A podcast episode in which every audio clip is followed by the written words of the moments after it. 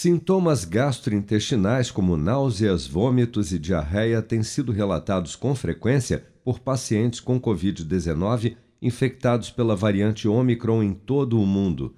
É o que aponta a plataforma britânica Zoe Symptom Study, uma das principais ferramentas de registro e análise de dados de pacientes da Covid-19 no Reino Unido.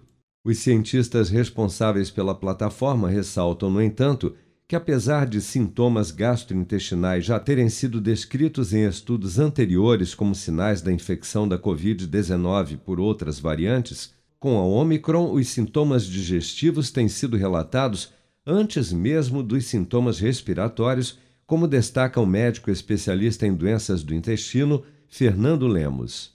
Quando você fala em coronavírus, hoje em dia até mesmo as pessoas leigas, se você perguntar, diga os principais sintomas do coronavírus. Você vai dizer febre, tosse e a perda do olfato, do cheiro e do paladar, que é do gosto dos alimentos. Esses são os sintomas clássicos. E no Omicron, nós estamos observando muitas pessoas que começam com sintomas digestivos sem sintomas respiratórios.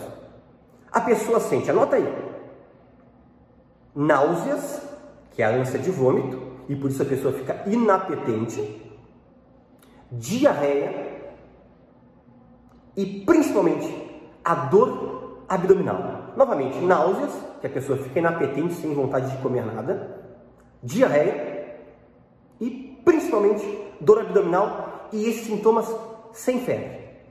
Sempre a detecção precoce, pessoal, é o segredo.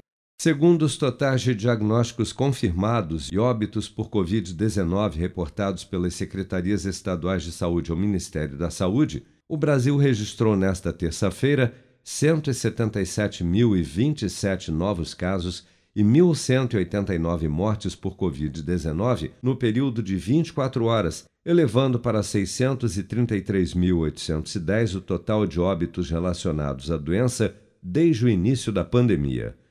Dados do Programa Nacional de Imunização apontam que até amanhã desta quarta-feira 167.854.183 pessoas, ou 78,7% do total da população do país, já haviam recebido a primeira dose de vacina contra a Covid-19, sendo que destas, 151.172.202, ou 70,9% dos habitantes do Brasil, também já foram imunizados com a segunda dose ou dose única contra a doença.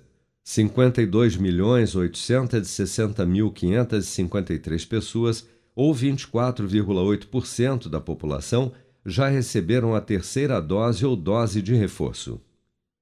Com produção de Bárbara Couto, de Brasília, Flávio Carpes.